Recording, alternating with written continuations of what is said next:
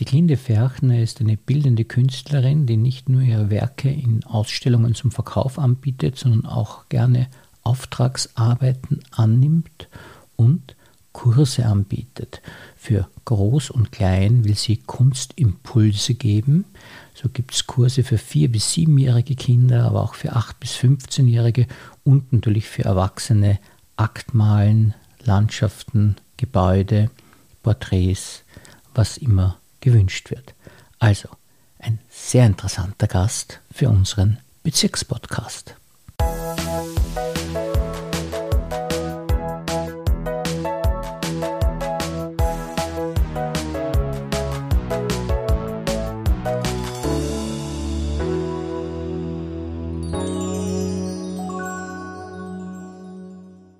Herzlich willkommen, liebe Frau Ferchner, und vielen Dank, dass Sie sich für uns Zeit genommen haben. Danke für die Einladung. Sie machen ja was Großartiges mit diesen Kunstimpulsen. Mir gefällt das sehr gut, die Idee, dass in jedem eigentlich so ein Kunstkeim drinnen steckt, den man wecken kann und den man zum äh, Blühen bringen kann. Und äh, bei Kindern dürfte das ein besonders erfüllendes Erlebnis sein, wenn man sie da ein bisschen weiterbringen kann ja, Kinder sind generell sehr viel kreativer als Erwachsene. Bei den Erwachsenen äh, verschwindet das oft. Es wird abtrainiert, sage ich. Also man sagt dann immer, also sie lernen in der Schule, was sie malen müssen oder und dann ist das oft so nicht sehr befriedigend. Ja. Und bei Kindern ist aber der Impuls noch da, etwas Kreatives zu machen. Und ich finde, das gehört eigentlich gefördert. Also da sind sie eigentlich uns weit voraus. Sie haben ja das Feedback von den Kindern auch, die ihre Kurse besuchen, dass sie sagen, das ist viel netter als in der Schule, der äh, Unterricht in bildnerischer Erziehung, weil eben es offener ist und sie die Kreativität besser da geweckt wird. Ja, ich ermuntere Sie auch immer, bringt eure eigenen Ideen mit. Ja. Also tut das, was ihr gerne machen möchtet und ich unterstütze euch bei dem, was ihr machen möchtet. Weil ich meinen Ansatz nicht sehe, ich komme und mache ein Projekt. Das war in Corona-Zeiten sehr schwierig, weil man ja teilweise über Zoom unterrichten musste. Da muss man dann was vorgeben. Aber sonst, wenn Sie in die Stunde kommen, sage ich immer, bringt's mit, was euch interessiert. Jeder hat woanders sein Interesse und je nach Altersgruppe haben sie natürlich auch verschiedene Interessen. Aber das Schöne ist ja, dass Kreativität vieles im Menschen weckt und immer auch für die Zukunft hilft, auch das Selbstbewusstsein stärkt. Und das finde ich eigentlich das Schöne und Tolle daran. Sie beginnen mit ganz kleinen Kindern, also Sie haben einen Kinderkurs, der für vier bis siebenjährige ist, das, und dann einen für acht bis 15-jährige. Und da bauen Sie wirklich schon klein auf dann diese kreative Begabung, die offensichtlich in jedem drinnen steckt, ein bisschen auf.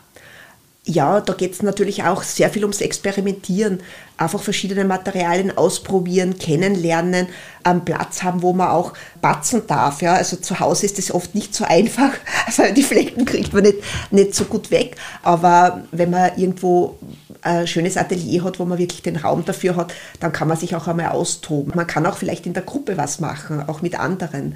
Das ist natürlich auch ein anderes Erlebnis. Ist es nicht manchmal ein bisschen anstrengend? Auch ich stelle mir jetzt mal die vier- bis siebenjährigen vor, da sind da die Eltern auch dabei beim Kurs, weil die ja doch äh, lebhaft sein könnten auch schon oder so. Da ist das kein Problem in der Regel.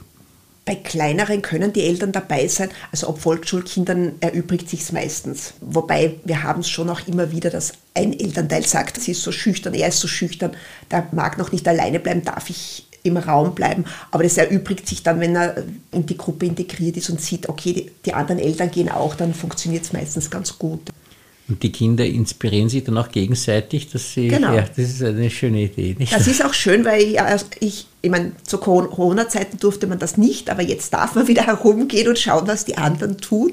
Und das finde ich eigentlich auch das Schöne, weil manchmal gebe ich Themen vor, nicht jeder setzt sie um, aber die, die wollen, setzen sie um und die schaut dann auch, wie macht das für andere.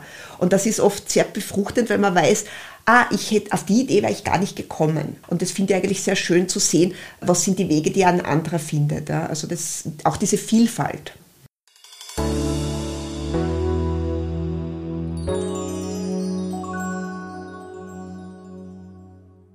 Es ist nie zu spät, weil Sie ja auch äh, Kurse für Erwachsene anbieten, die unter Umständen schon eine schwere Kindheit, was die Kunst betrifft, gehabt haben, weil sie oft wenig ermuntert worden sind und das vielleicht nicht so gepflegt worden ist.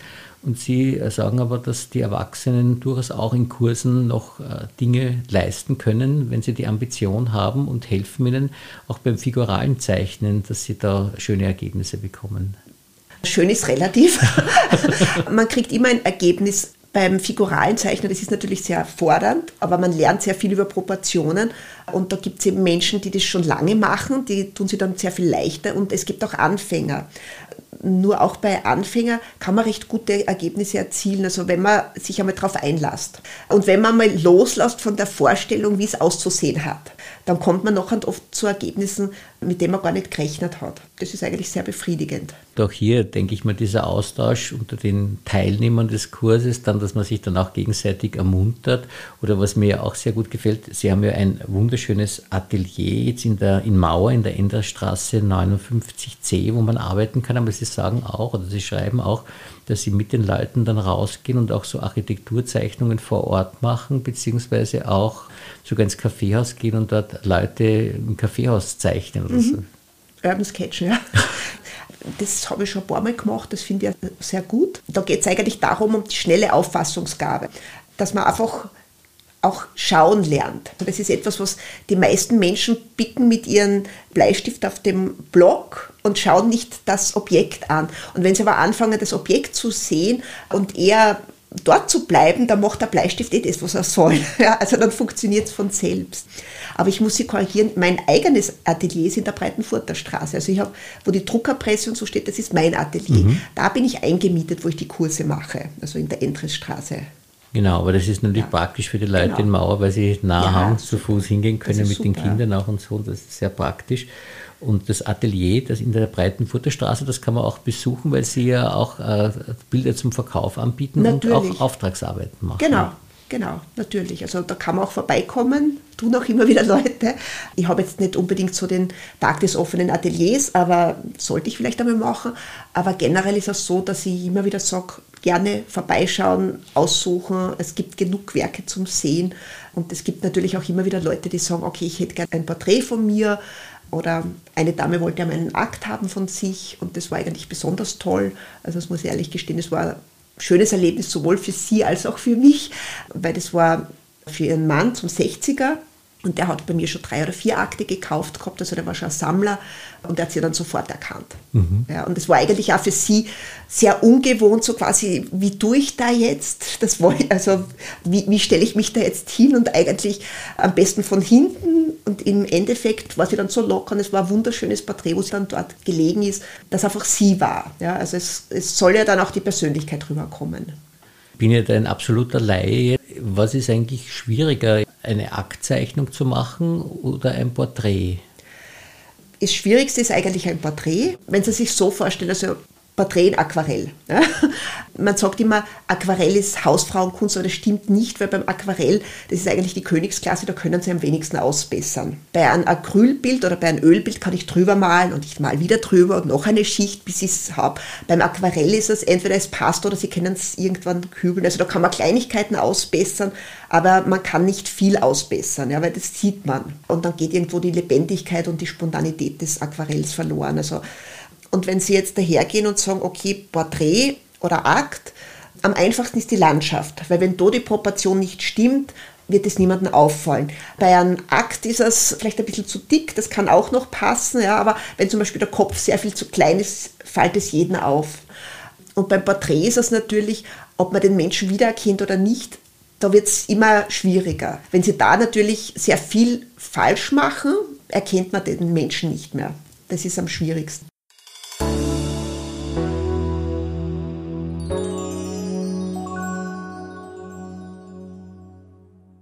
Ein gewichtiger Punkt ist auch beim Porträt, wo es so heikel ist, ob er sich dann selbst gefällt oder nicht.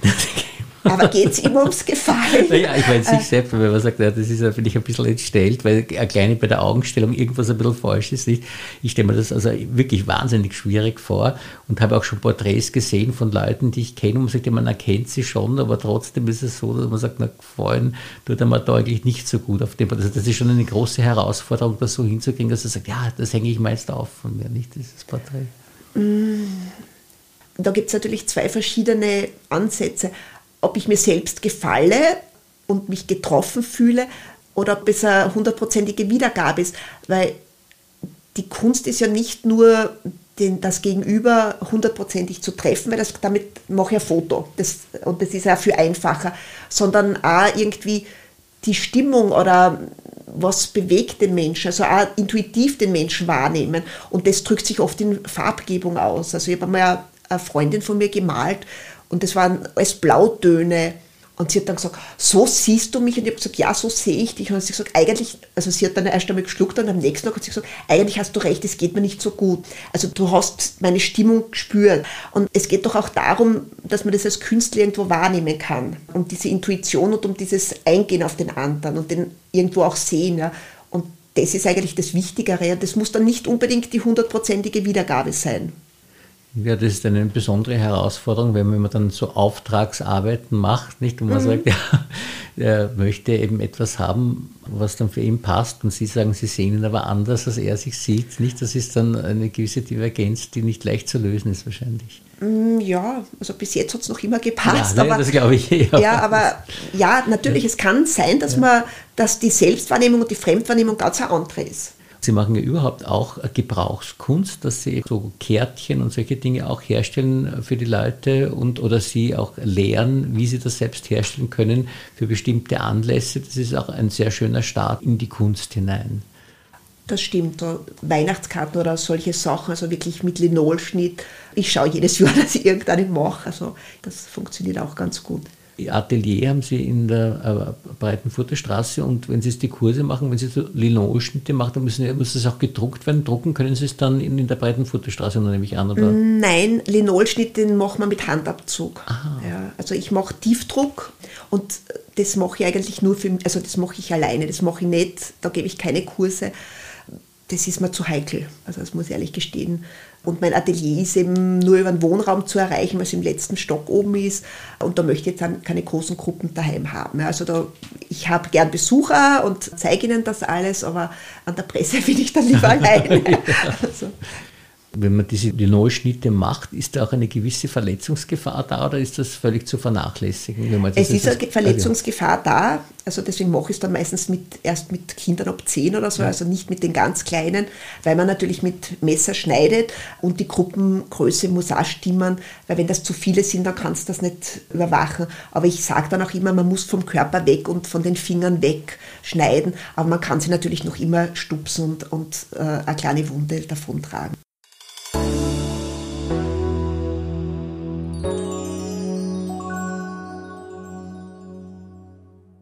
Das ist ja auch so eine schöne Sache, weil da ein bisschen die Kunst auch ins Handwerk dann schon übergeht, langsam, nicht gleich ja, drüber. Nicht? das stimmt. Und das, ja. Und das, da sieht man dann schon das Umfassende, was die Kunst leisten kann. Und Sie haben einen sehr schönen Satz auf Ihrer Webseite geschrieben, dass man eben mit dem Fluss des Lebens eins wird in der Kunst, in dieser mhm. Konzentration auf die Kunst und dass da ein besonderes Glücksgefühl auch entsteht. Mhm. Und dass, äh, wenn Sie sowas vermitteln könnten, Ihren Kursteilnehmern, ist das ja auch schon eigentlich unglaublich viel. Das muss man erleben, das kann man, glaube ich, nicht so gut vermitteln. Also eigentlich so wenig abgelenkt zu sein von allem anderen. Ich weiß nicht, ob man das in einem Kurs kann, weil da gibt es natürlich immer jemanden, der auch spricht und jemanden, der was erklärt. Aber wenn man für sich selbst ist und dann in der Natur steht zum Beispiel und ein Aquarell macht, dann kann es eben wirklich so sein, dass man so in dem Moment aufgeht und dann funktioniert das wunderbar. Dann fließt das auch sehr schön. Dann passieren die Bilder auch von selbst. Das ist irgendwie so ich meine, das kann auch bei einer Radierung sein, wenn ich drucke an der Presse, ist es einfach, der Prozess ist dann einfach, es ist wie Meditation, weil es ist total ruhig, es ist keiner da, es ist, es ist einfach schön. Und man ist mit sich und man arbeitet dort einfach vor sich hin auch ganz ruhig. Das ist etwas Schönes. So wird ja Kunst dann ein bisschen auch zur Therapie in einer Zeit, wo man doch viel Düsteres erlebt durch die Medien und so weiter, dass man, wenn man sowas sich schaffen kann, eben durch ihre Kurse auch, und dann so weit kommt, dass man dann auch allein in der Landschaft stehen kann und da malt, ist das eigentlich ein schönes Ziel, das man den Kursteilnehmerinnen vor Augen führen kann, nicht, dass das ja. sein könnte, dass man das schafft. Es sind sehr viele, die eben auch dann sagen, alleine würde ich mich nicht trauen, mich daherzustellen. Aber mit dir geht das gut. Ja? Ich nehme immer Zeichenmaterial mit, egal wo ich auf Urlaub bin oder und es stört mich auch nicht, wenn da die Leute kommen, außer sie steigen auf mein Blatt. Also es ist mal schon passiert am Stephansplatz, dass da die Japaner drüber marschiert sind. Generell sind die Menschen doch aufmerksamer. Was ich nicht mag, ist, wenn ich dann fotografiert werde. Aber wenn wer schaut, das stört mich nicht.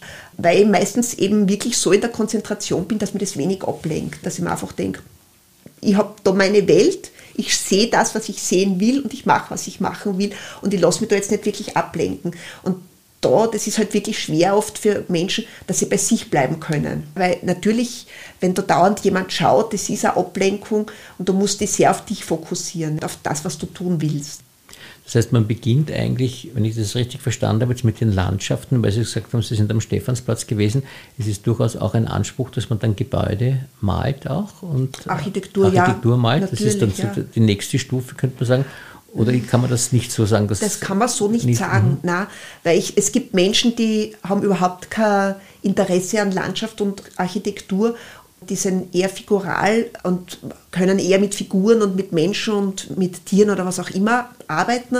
Und es gibt andere Menschen, die tun sich wahnsinnig schwer, figural zu arbeiten. Ja. Also es ist, nicht jedem liegt alles. Also jeder hat irgendwo seine Vorlieben und die sollte man auch stärken. Es macht keinen Sinn, wenn man sich so verbiegen muss. Bei Kunst geht es immer auch darum, was man selber gerne macht und sich da vertieft. Also nicht irgendwie krampfhaft, ich muss was anderes tun und auch einen Sinn drin sieht, wenn man sagt, man will wirklich, so wie Sie es vorher erzählt haben, den Ausdruck eines Menschen, die Ausstrahlung mhm. auch äh, draufbringen.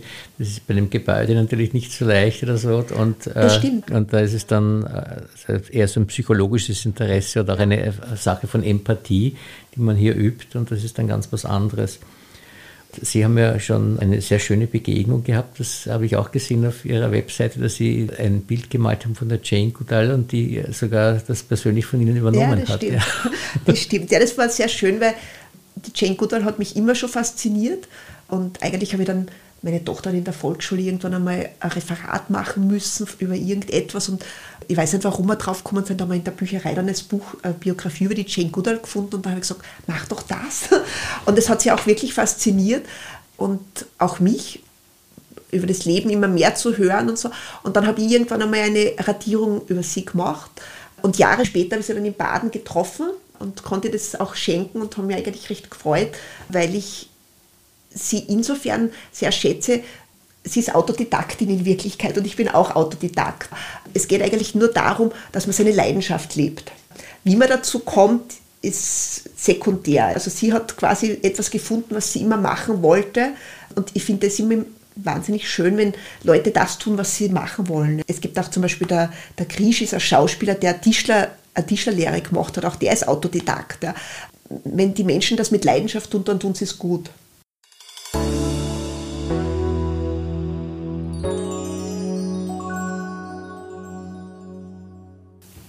Damit sind Sie ja selbst auch das beste Vorbild für Ihre Kursteilnehmerinnen, weil Sie eben sagen, ja, man muss jetzt nicht jahrelang irgendeine Ausbildung machen, sondern man braucht schon vielleicht ein bisschen Anleitung und Vorbild Natürlich, und die, die ja. Techniken lernen. Und das haben Sie ja auch gemacht, dass Sie ja auch eine Reihe von äh, Kursen doch dann gemacht haben, um sich da Natürlich. zu vertiefen und zu perfektionieren. Und jetzt eben an der Malakademie in St. Pölten ja selbst unterrichten. Und ja, so. Also das, ja. das kann alles sehr, sehr gut funktionieren. Ist es Ihnen tatsächlich gelungen, von Ihrer Kunst in irgendeiner Weise eigentlich zu leben? Oder weil Sie machen das, wenn ich es richtig gesehen habe, seit Ihrem 17. Lebensjahr ist da der Funke übergesprungen und äh, Sie sind Künstlerin. Und ich kenne ja kaum Künstler, die davon eigentlich leben können, von der Kunst. Ich kann gut mit der Kunst leben. Mit der Kunst. es ist so, dass ich sehr wohl davor einen anderen Beruf hatte. Also ich habe als Journalistin gearbeitet, so. lange Jahre, bis zu meinen Kindern oder auch danach noch. Und jetzt seit 17 Jahren, glaube ich, oder na, weniger, 13 Jahren mache ich nur noch Kunst ungefähr. Ja. Also ich bin sehr schwer erkrankt und habe dann einfach festgestellt, ja, das wollte ich immer machen. Ich habe es mir nie getraut oder wie auch immer. Und 2010 habe ich, glaube ich, die erste Ausstellung gemacht und gesagt, okay, und ich jetzt mache nur noch die Kunst. Und natürlich ist es schwierig, es ist ein schwieriger Markt, aber eben deswegen mache ich auch Kurse, damit ich eben auch fixes Einkommen irgendwo auch habe. Aber es funktioniert gut. Also ja, es stimmt, in Österreich kann man von der Kunst ganz selten wirklich leben. Also es ist meistens, dass sehr viele Menschen einen zweiten Brotberuf haben oder eben auch unterstützt werden. Also wir leben in einer Beziehung und irgendwo, es passt für uns so, wie es ist, für die ganze Familie gibt nichts Schöneres, wenn man das lebt, was man liebt, nicht? Und genau. Obwohl der Journalismus eigentlich auch ein toller Beruf ist. Und das, ja, ja, ja, aber ja. wissen Sie, ich habe Zeit meines Lebens war immer ein kreativer Mensch und ich habe immer geschrieben und immer gemalt. Also hat immer die zwei Standpunkte gegeben. Ich habe das mit meinem Mann auch besprochen. Früher, wie ich angefangen habe im Journalismus, habe ich super Sozialreportagen gemacht fürs Pressemagazin wunderschöne Reisereportagen. Es waren Dinge, die mir Spaß gemacht haben. Und am Ende habe ich über Kühlschränke geschrieben und das hat mir überhaupt keinen Spaß mehr gemacht. Also über ja, es ist einfach wahnsinnig schwierig. Dein Wortschatz wird sehr viel geringer eigentlich, weil es ist gar nicht erwünscht im Wirtschaftsjournalismus. Du musst alles nur mehr auf den Punkt bringen. Es wird immer kürzer. Also das, was für mich eigentlich das Schöne am Schreiben war, ist total verloren gegangen. Ja, und die Zeitungen haben auch immer weniger Budget, dass sie Reisen finanzieren können für Journalisten. Nein, die, die hast, hast auch vorher, habe ich es selbst finanziert, so, aber, ja. aber es war trotzdem, sie haben immer weniger Budget für alles in Wirklichkeit. Ja. Ja, also es wird immer kürzer und ich meine, ich bin jetzt dankbar, es gibt wieder Medien, die längere Artikel haben, aber in Wirklichkeit äh, immer weniger Leute, immer weniger bezahlt. Also das ist sehr schwer. Und das geht auch alles so ins Kurze, nicht? Also auch, man sieht das auch bei den Videos und so, nicht? Also auch die, sogar die politischen Parteien sind jetzt alle eben auf den, äh, was ich, äh, TikTok oder so. Ja, ja natürlich. ja, naja, 30 Sekunden, wenn sie die Jugend erreichen wollen. Ja, ja, ja, genau. Nicht? Das, ja, das wobei TikTok jetzt sehr problematischer wird. Das wird jetzt in die Ministerien anscheinend eh verboten, haben sie schon gesagt. Also, hm. also müssen sie was anderes überlegen, aber jedenfalls die Idee ja. ist halt alles ins, zu kürzen, nicht? Und die langen Artikel, die werden immer weniger gefragt. Aber da haben sie mit der Kunst dann aufs richtige Pferd gesetzt, weil die Kunst, die wird auf alle Fälle weiter eine große Rolle spielen. Beim Journalismus ist man sich nicht so sicher, auch mit der künstlichen Intelligenz, jetzt mit ChatGPT, wo die alle die Artikel automatisch ja, schreiben können. Nee. Aber die Bilder, die wirklich kreativen, das, äh, obwohl es ja da auch schon mit der künstlichen Intelligenz ist auch schon so. Ja, aber schaffen die was Neues? Ich weiß es nicht, aber das wird man alles erst ja. sehen. Aber ich, ich glaube, dass man da trotzdem bei der Kunst aufs bessere Pferd gesetzt hat, als mhm. beim Schreiben, weil gerade bei den Kühlschränken, glaube ich, ja. wird es erleichtert sein, dass das eine künstliche Intelligenz Intelligenz sehr ja, gut eh, machen kann. Eh. Ja, genau. Und außerdem, wie Sie sagen, macht Ihnen das nicht wirklich Spaß dann mehr.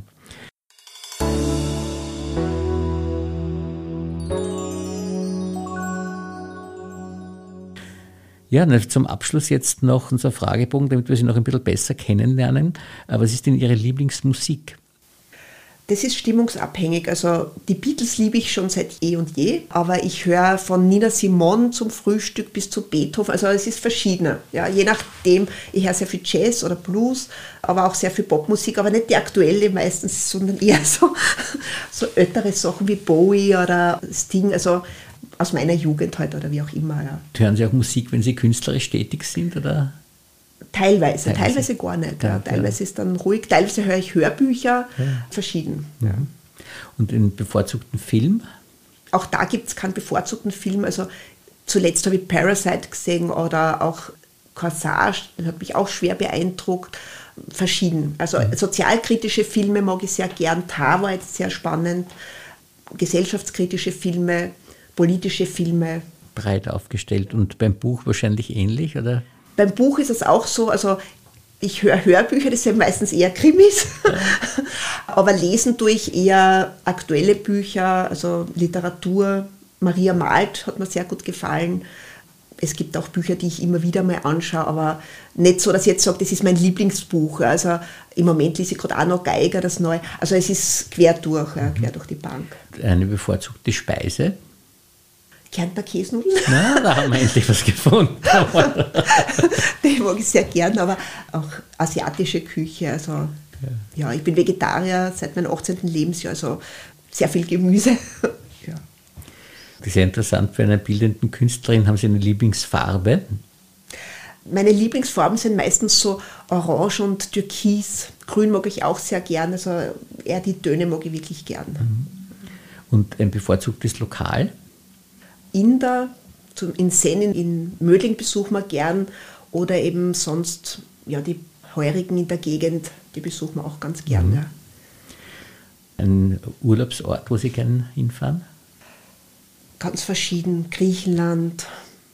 Wir fahren, voriges Jahr waren wir in Frankreich, Bretagne, also verschieden, bis hin nach Neuseeland, also, also immer wieder keinen, was Neues. Keinen Ort, wo Sie immer wieder hinfahren, weil Ihnen so gut gefällt? Na, eigentlich nicht, na, weil äh, ich meine, ja, Frankreich gefällt mir schon sehr gut, ist halt relativ teuer, aber es gefällt uns sehr gut. Heuer haben wir uns Irland vorgenommen. Also in Irland war ich einmal einen Monat, das hat mir sehr gefallen. Das war wie Heimkommen, weil es so grün ist, weil es so ruhig ist. Ob es heute noch so ist, weiß ich nicht, weil es ist schon wieder 20 Jahre her oder so. Also es ist schon lange her. Aber es ist nicht so. Also Griechenland mag ich immer wieder gern. Kann ich schwer sagen. Mhm. Und wenn Sie den Satz ergänzen müssten, ich bin? Ungeduldig. Äh, haben Sie ein Lebensmotto? Sei offen und tolerant. Das ist gerade in der heutigen Zeit. Ja, aber es ist auch in der Kunst. Also ja. man muss offen sein mhm. für Neues und auch für andere Einflüsse und schauen. Und Toleranz ist ganz was Wichtiges, gerade heutzutage. Mhm. Und würden Sie gerne eine Schlagzeile lesen über sich? Ja, ich würde, ich hätte gerne mal, das steht Must See New York, also dass ich im Guggenheim oder im MoMA ausstelle, was auch immer. Ja. Also. Wünsche ich Ihnen von ganzem Herzen. Vielen, vielen Dank für dieses wirklich interessante Gespräch. Danke sehr.